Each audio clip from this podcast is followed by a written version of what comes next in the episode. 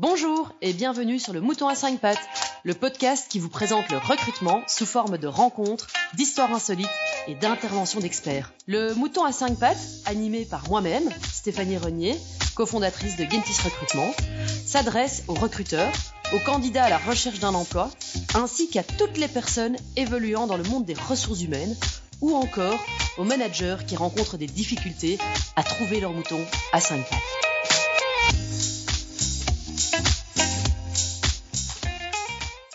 Bonjour à tous et bienvenue dans le Mouton à 5 pattes. Aujourd'hui, épisode exceptionnel puisque je retrouve Malika en direct de Dubaï. Malika qui donc euh, est partie maintenant euh, il y a un an, euh, qui nous avait raconté il y a un an ben, le début de son aventure, les raisons de son expatriation et aussi les challenges qu'elle imaginait. Et aujourd'hui, on va faire le follow-up, la suite pour voir comment va Malika. Alors Malika, bonjour. Bonjour Steph. Et tout d'abord, comment vas-tu? Bah écoute, ça va très bien. J'espère que toi aussi.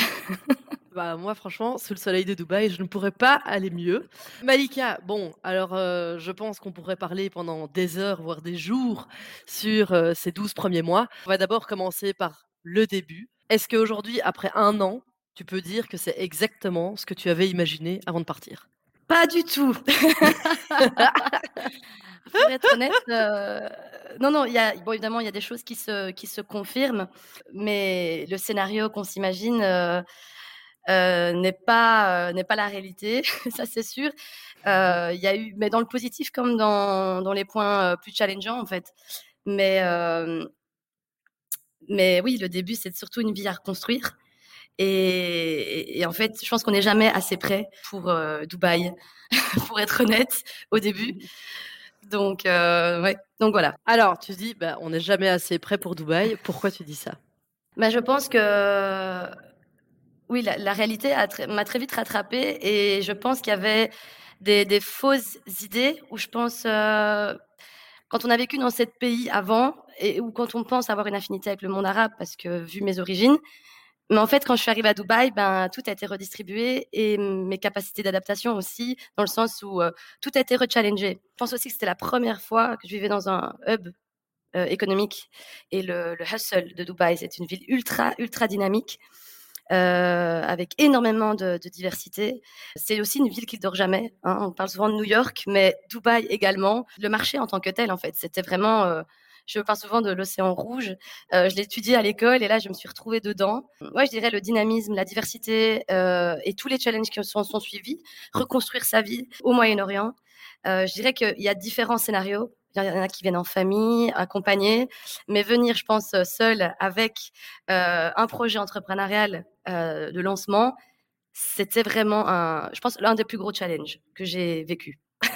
Et justement, donc tu parles de reconstruire ta vie. Alors, je te laisse dévoiler euh, comment tu as reconstruit ta vie, tes hobbies, euh, euh, tes journées, tes semaines, tes week-ends à Dubaï aujourd'hui. À quoi ça ressemble?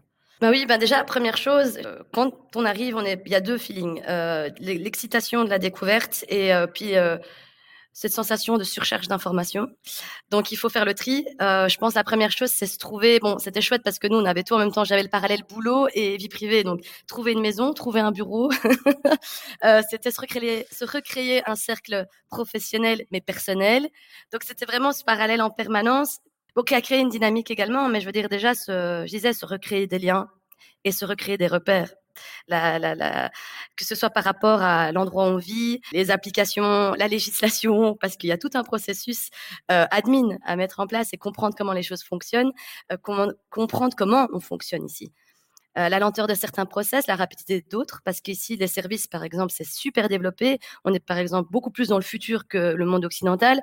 Mais dans ce qui est administration, que ce soit au niveau pro ou perso, ça beaucoup plus de temps que, prévu. Et c'est des choses qu'on découvre quand on est sur place. Première chose, je pense que oui, se trouver un chez soi, comprendre les codes culturels euh, qui sont de part et d'autre, pas le monde arabe parce que tu vis dans un monde arabe et que tu dois t'y habituer. Il faut savoir qu'à part Dubaï, tout le reste, pendant le week-end, c'est vendredi, vendredi et samedi, par exemple. Donc, euh, il y avait cette dynamique du dimanche qui devient aussi un jour euh, hyper dynamique dans le reste du GCC.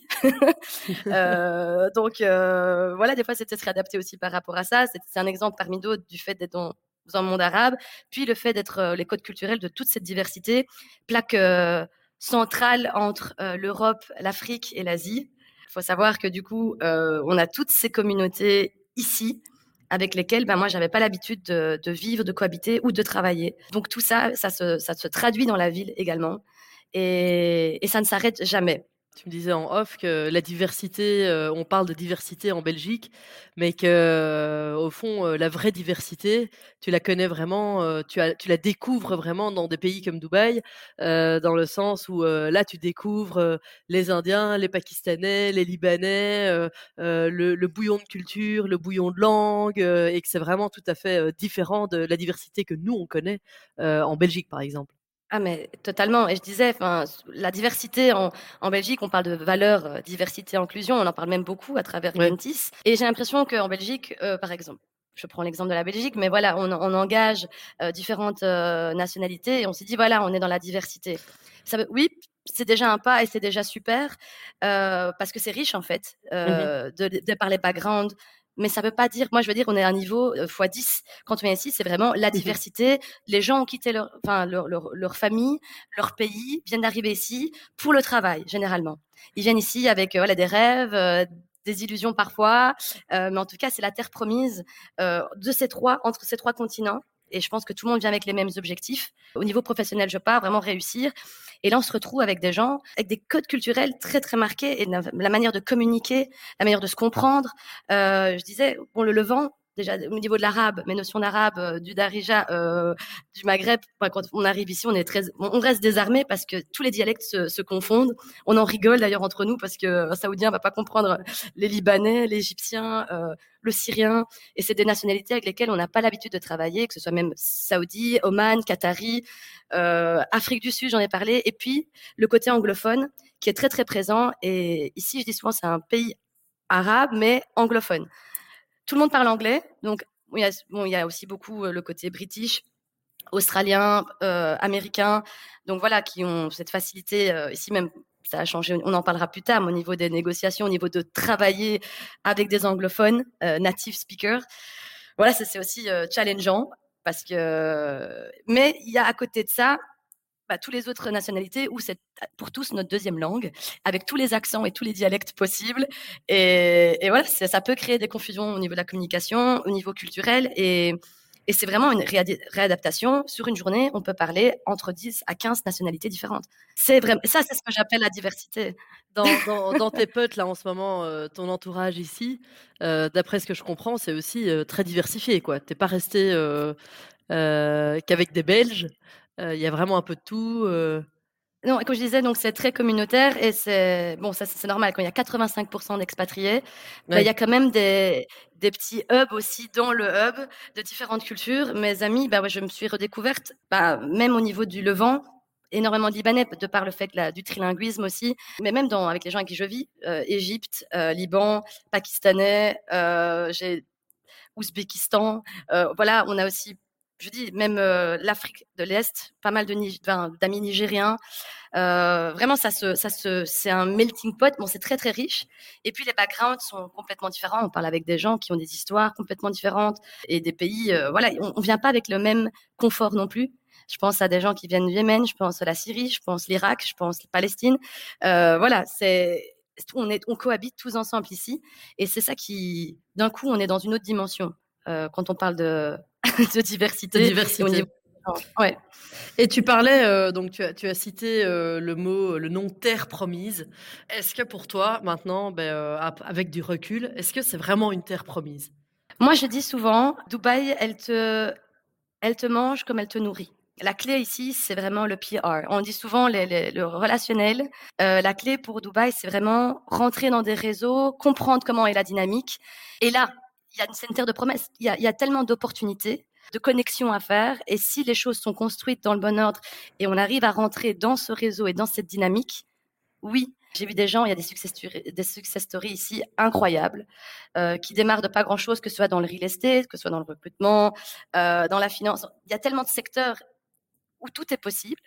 Et d'un côté, voilà, très vite, si on n'est pas, euh, on prend pas le train en marche ou on se laisse dépasser, on peut très vite se laisser euh, surmener et comme je dis, c'est une plaque tournante. Chacun vient prendre sa place. Le marché commence quand même à être saturé. Moi, je l'ai vu ici. On le voit à travers les, routes actuellement, le trafic. Euh, on le voit à travers euh, euh, le monde qui vient ici. Tout le monde vient en envie de réussir à Dubaï, mais les places commencent à être limitées en fait. Et c'est à celui qui qui sortira au mieux son épingle du jeu. Et ça reste vraiment. on peut pas être dans un, je disais, dans un contexte plus business que Dubaï. Et je pense qu'il y, a, un rêve pour tout le monde ici. Il y a des places à prendre pour tout le monde ici. Mais il faut rester euh, bien alerte parce que ça, va vite. Et si on loupe le coche, c'est déjà terminé. Et ça, faut le savoir avant de venir ici. faut pas penser maintenant venir ici. Et je le disais souvent à des amis qui, me disent j'ai envie d'aller travailler à Dubaï. Il faut être sûr de, de, y avoir un plan, euh, avoir déjà quelque chose de, de, solide ici ou avoir déjà un, un, un, un job de prévu à part si on est vraiment niche et là il y a moyen encore de se faufiler mais Dubaï en tant que tel et je parle pas du Moyen-Orient dans sa globalité c'est prisé, c'est ultra prisé et les places commencent à être chères. Ça, c'est mon feedback.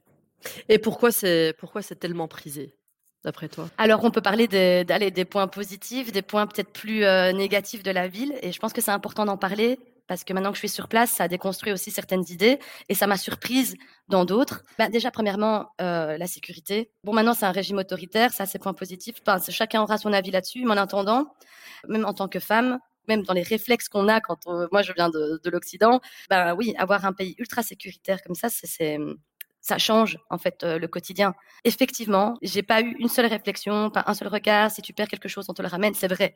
Ça, c'est vraiment vrai. On le vit au quotidien. C'est ultra sécurisé. Et beaucoup de gens viennent avec leur famille pour pouvoir eh, avoir cette, euh, ce sentiment euh, de sécurité, tout simplement. Je pense qu'au niveau des services, j'en parlais. Pour certains services, c'est une société où qui est un peu dans le futur.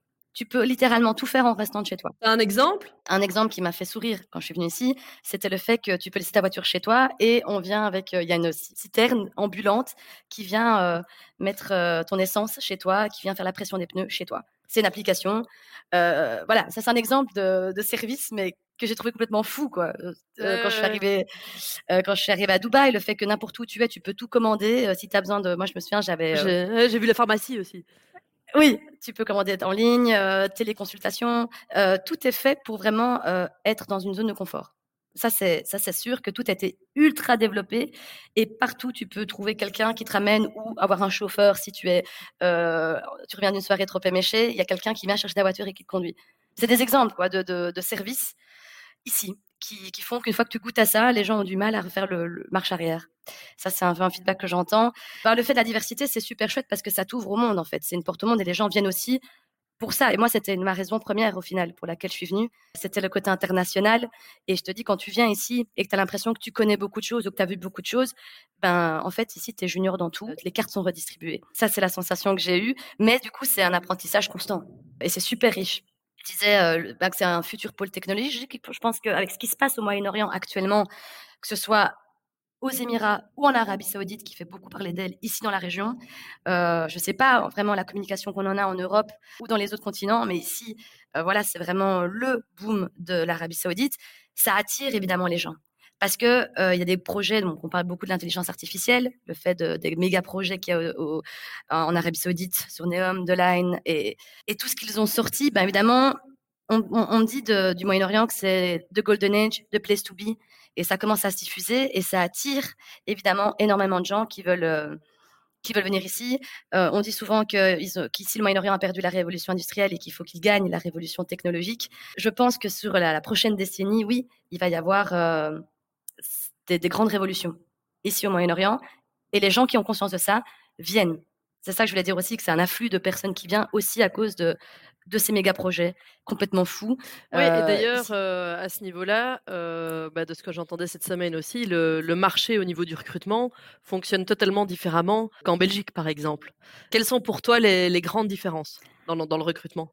Alors ça, c'est hyper intéressant parce que je me suis retrouvée dans une dynamique complètement opposée de ce que j'ai pu connaître en Europe.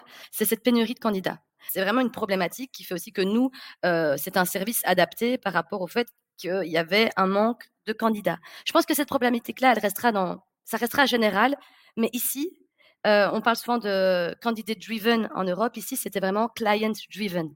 Ça veut dire quoi? Ça veut dire que les offres sont plus basses que la, la demande candidat. Et ça, c'est un phénomène que, que j'ai expérimenté ici et qui était déstabilisant. Parce qu'on pense souvent que quand on a le candidat, ben on, a, on a cette ouverture de porte. Ça fait partie d'une stratégie de pénétration aussi, d'avoir un bon pipe de candidats rares. Mais en fait, ici, il fallait redéfinir ce qu'est un candidat rare. Et on n'en a pas parlé, mais si, bah, du coup, quand on a 85% d'expatriés, euh, bah, il y a aussi ce côté discrimination qui, en Europe, on peut créer des euh, alertes. Ici, c'est quelque chose de totalement euh, démocratisé.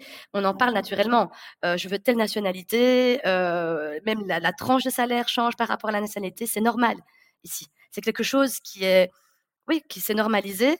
Mais du coup, un, un star candidate, là, je rejoins la législation on a dû aussi s'adapter, c'est-à-dire qu'il y a des lois d'émiratisation ou de saudisation en Arabie Saoudite qui euh, veulent favoriser les locaux dans des positions clés et veulent faire voilà intervenir les locaux euh, dans l'économie de leur pays, ce que je comprends. Mais du coup, quand on a 15% euh, de locaux de manière générale aux Émirats, donc à Dubaï, on peut peut-être dire qu'on divise par deux. Ça, c'est le candidat rare. Juste en, deux mots pour, voilà, pour les auditeurs qui ne connaissent pas, c'est quoi l'émiratisation? C'est une loi qui est passée qui impose un quota aux entreprises, un quota de locaux, donc d'Émiratis, dans le headcount des entreprises. C'est-à-dire, je sais que c'était à 50 et là, ça vient de passer à. Euh, une fois qu'on a 50 employés, on a un quota, un pourcentage à avoir d'Émiratis dans l'entreprise. Maintenant, je sais que c'est passé à 20. À partir de 20, il faut un certain quota d'Émiratis. Sinon, on peut avoir des amendes.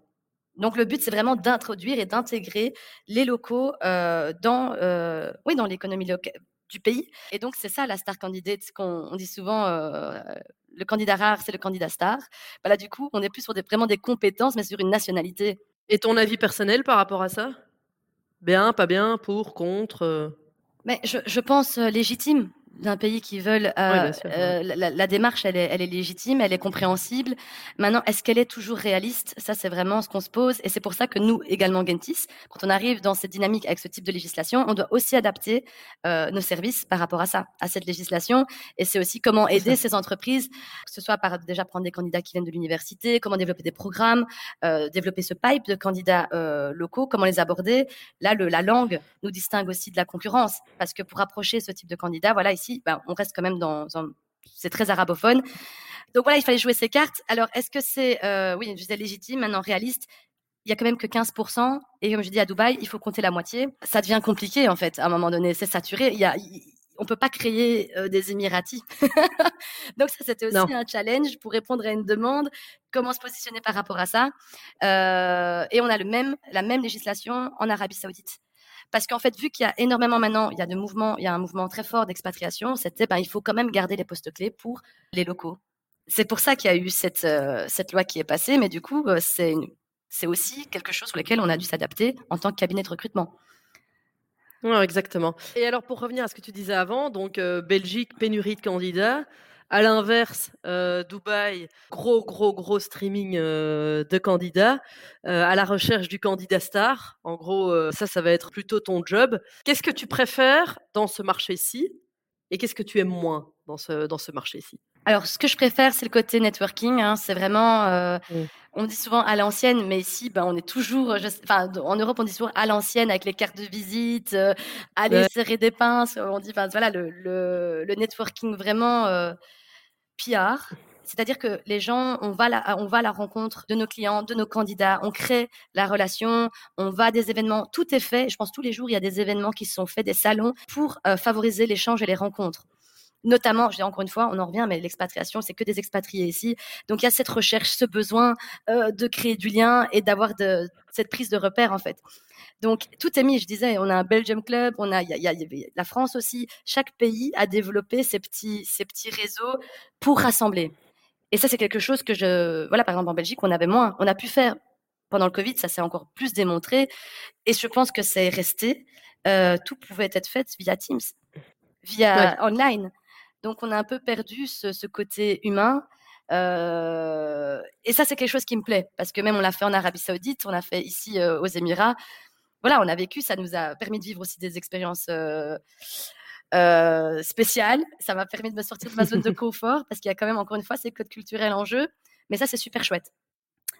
euh, ben, c'est le moment spécial. Ben, je pense à l'Arabie Saoudite. Je pense qu'en tant que femme, par moment, euh, culturellement, euh, tu, serres, tu, te, tu tends la main, mais on te dit qu'on peut pas te serrer la main, on te regarde pas dans les yeux. C'est encore des choses euh, culturelles où tu te retrouves, euh, où, où j'arrive à une table avec que des gens de 45 ans, euh, euh, jantes masculines. Bon, bah, euh, il faut y aller. et c'est encore parce que je me suis retrouvée dans des situations vraiment où j'ai dû sortir de ma zone de confort, ou encore une fois la présence féminine jeune. Et là, il faut aussi, il faut y aller avec son assurance. Et au final, ça se passe très bien. Ça se passe très bien parce tu que sens comment dans ces moments-là? Quand euh, t'arrives, euh, tu vois la table, euh, homme, 45 ans. comment toi tu te sens à ce moment-là quand tu rentres? Bah, évidemment, pas à l'aise. Euh, tu as aussi le syndrome un peu de l'imposteur, je pense, c'est normal. Et ça, tu l'as ici quand tu arrives. euh, Oui. en tant que femme, je veux dire, sur une position, bah, et tu le sais mieux que personne, hein, euh, je pense, Stéphanie, cette sensation où tu arrives et tu te sens pas toujours à ta place. Mais c'est ce Je qui te te fait monter en compétence. Je pense aussi, si tu veux vraiment dire que tu network et, ce, et ça te permet de, de te réinventer, de, de prendre confiance en toi, parce que quand tu vois que ça fonctionne, et ben là, tu sais déjà que t'es, voilà, je dis, tu comprends en fait l'exercice, et, et déjà, c'est une étape qui te fait moins peur par la suite. Et c'est là que tu, tu deviens peut-être vraiment bon dans ce que tu fais, et l'humain prend toujours le dessus. Euh, au final, quand tu arrives à connecter et que tu sais de quoi tu parles et que tu sais débattre un minimum, homme, femme, euh, na- nationalité ou pas, eh ben l'humain reprend le dessus. Et c'est ça la leçon aussi, c'est y aller parce qu'au final, ça se passe généralement bien. Et du coup, qu'est-ce que tu, qu'est-ce que tu aimes moins dans le, le marché d'ici? Ben justement, Quels sont tes plus gros challenges? Les challenges, ben c'est ça, en fait, euh, cet, euh, cet afflux de candidats où on se fait, euh, je disais, ma boîte mail LinkedIn, j'ai, en fait, on met une annonce, on a euh, jusqu'à 1500 candidats qui peuvent postuler sur les trois jours. Waouh Là où on galère, Je crois qu'il y en- il y en a en Belgique qui doivent t'envier.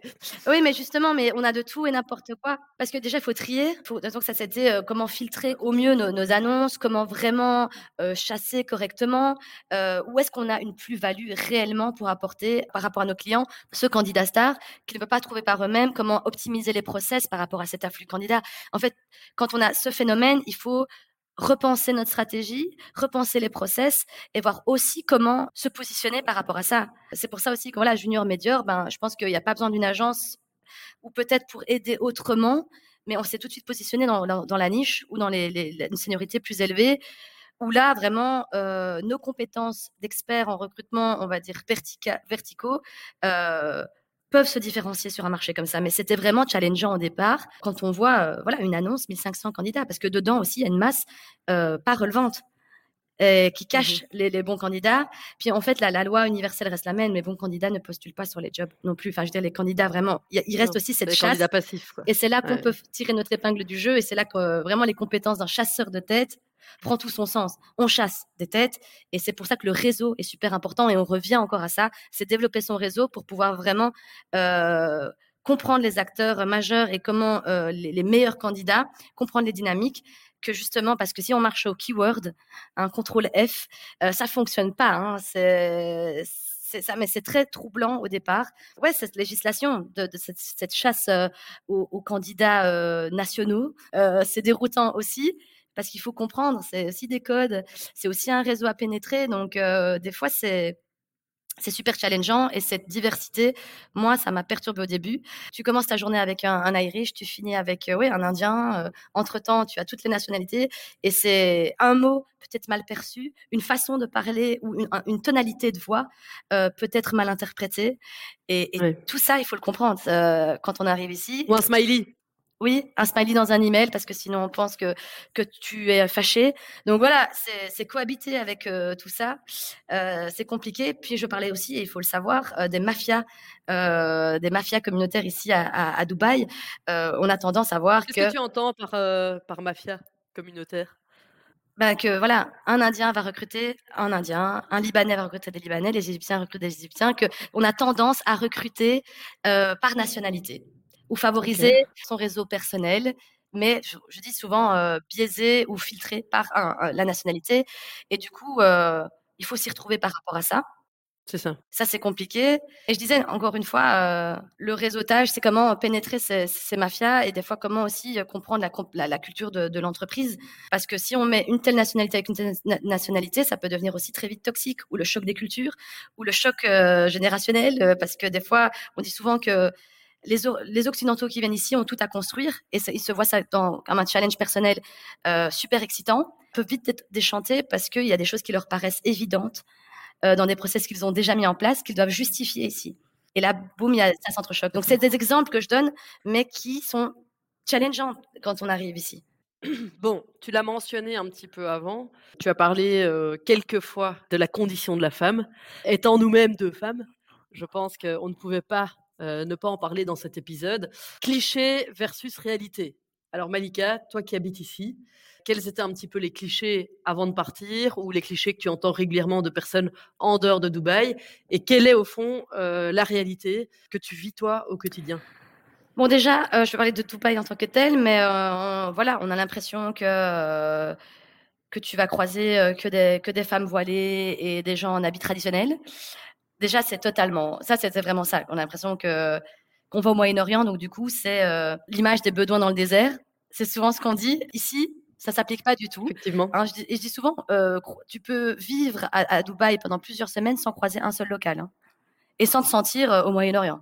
Donc ça, c'est une idée. C'est vraiment un hub et il y a de toutes les religions parce qu'on dit souvent aussi euh, voilà musulmans monde musulman attention attention tu vas tu vas peut-être euh, toi qui viens de l'Europe euh, tu vas avoir ce choc.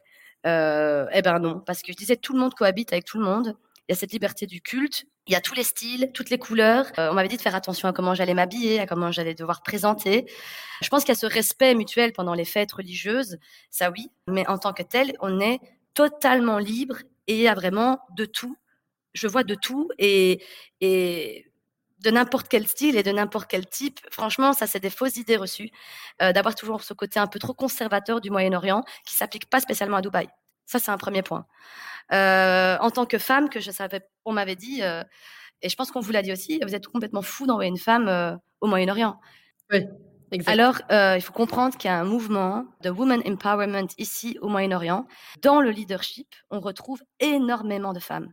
Et ça, c'est important de le dire et c'est important de le savoir parce que euh, c'est vraiment une fausse idée et il y a vraiment une volonté de pousser la femme euh, à des positions managériales et notamment en Arabie Saoudite. Ça, c'est important parce que moi, été mon premier choc, c'était ce qui se passait là-bas.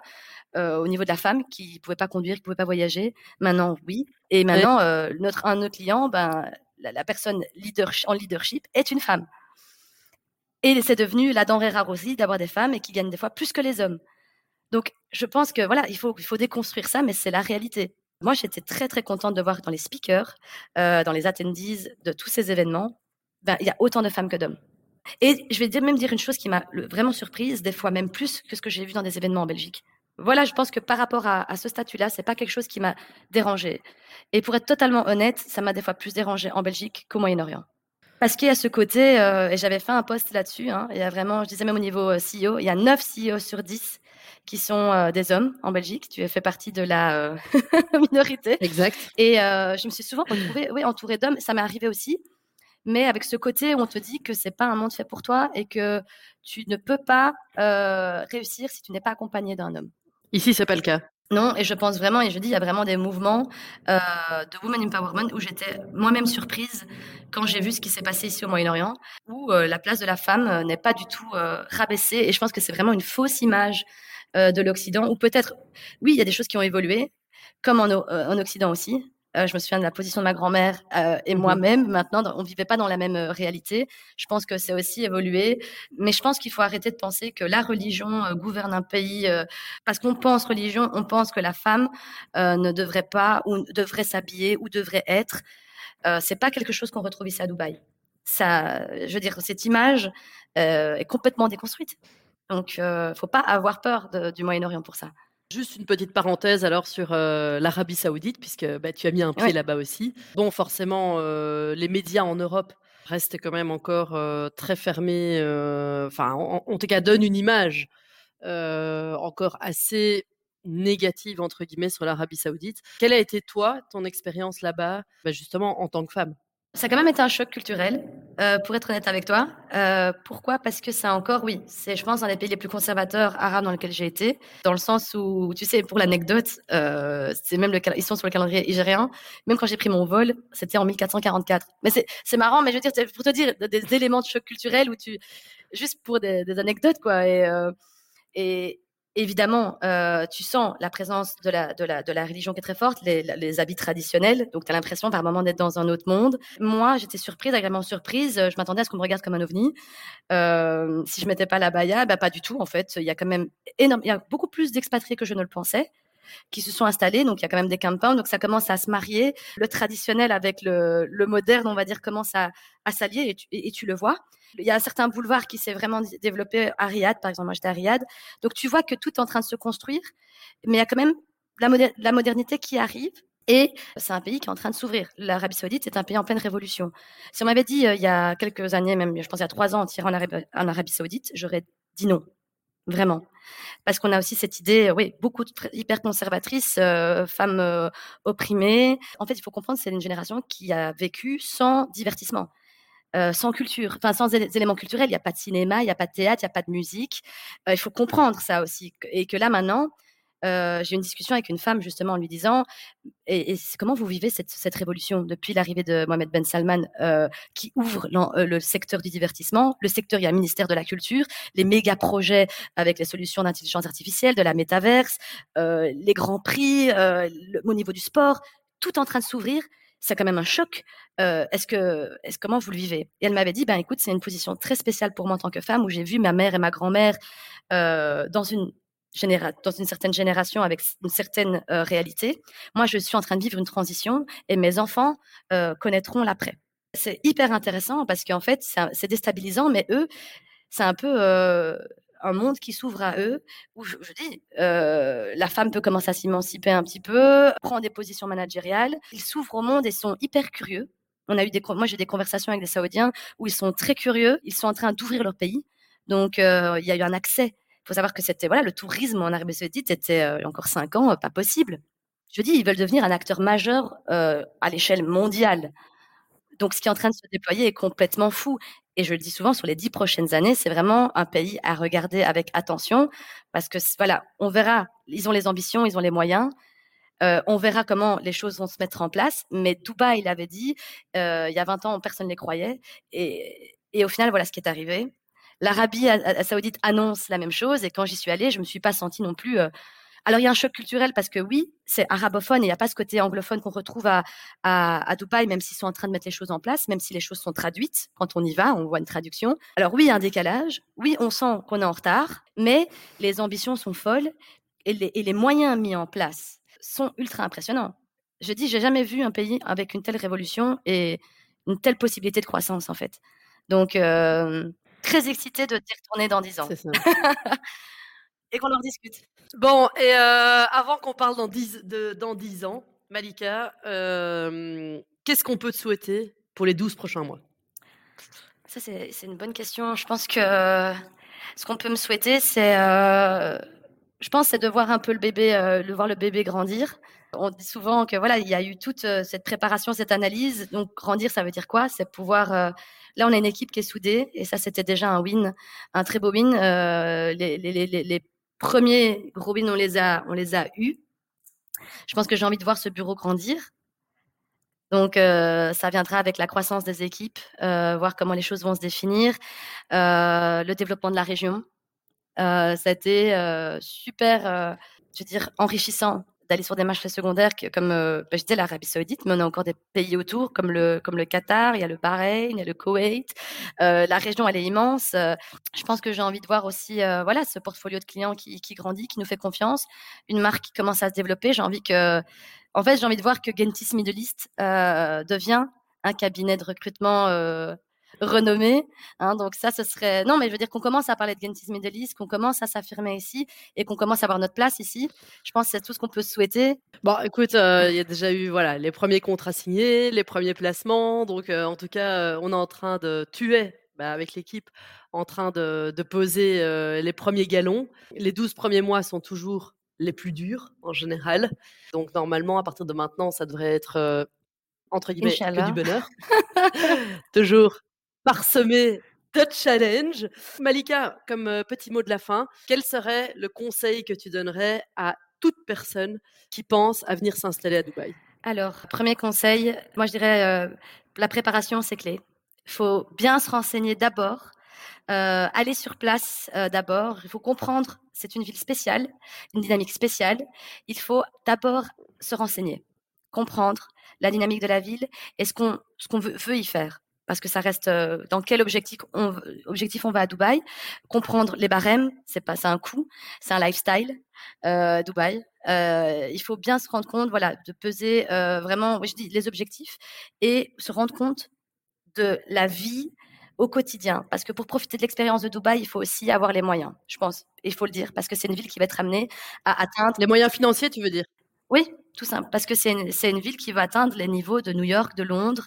Et euh, quand je vois comment ça évolue et la vitesse à laquelle ça, va, euh, pour tous les avantages dont on a cité, hein, le climat, tax-free, euh, services, sécurité, ben voilà, ça, va attirer de plus en plus de monde. Du coup, les prix vont augmenter. Moi, je l'ai vu déjà sur un an. Donc, il faut avoir bien conscience de ça, d'avoir l'offre qui, vaut la peine du déplacement et de se trouver vraiment un projet sur place aussi qui permet de profiter de cette expérience, comprendre qu'on cohabite avec le monde entier et être préparé pour ça. Parce qu'au départ, ça peut être vraiment un hustle et vraiment euh, préparer le terrain. Préparer le terrain pour avoir une transition smooth et vraiment profiter de... Non, je dis souvent, profiter de l'expérience. Génial Malika, merci beaucoup. Je te souhaite évidemment tout le meilleur pour la suite, euh, que j'aurai l'occasion bah, de voir de mes propres yeux euh, au fur et à mesure. Et euh, bah, à tous nos auditeurs, je vous souhaite une excellente journée. À bientôt Malika. À bientôt Stéphanie. Au revoir. Ciao.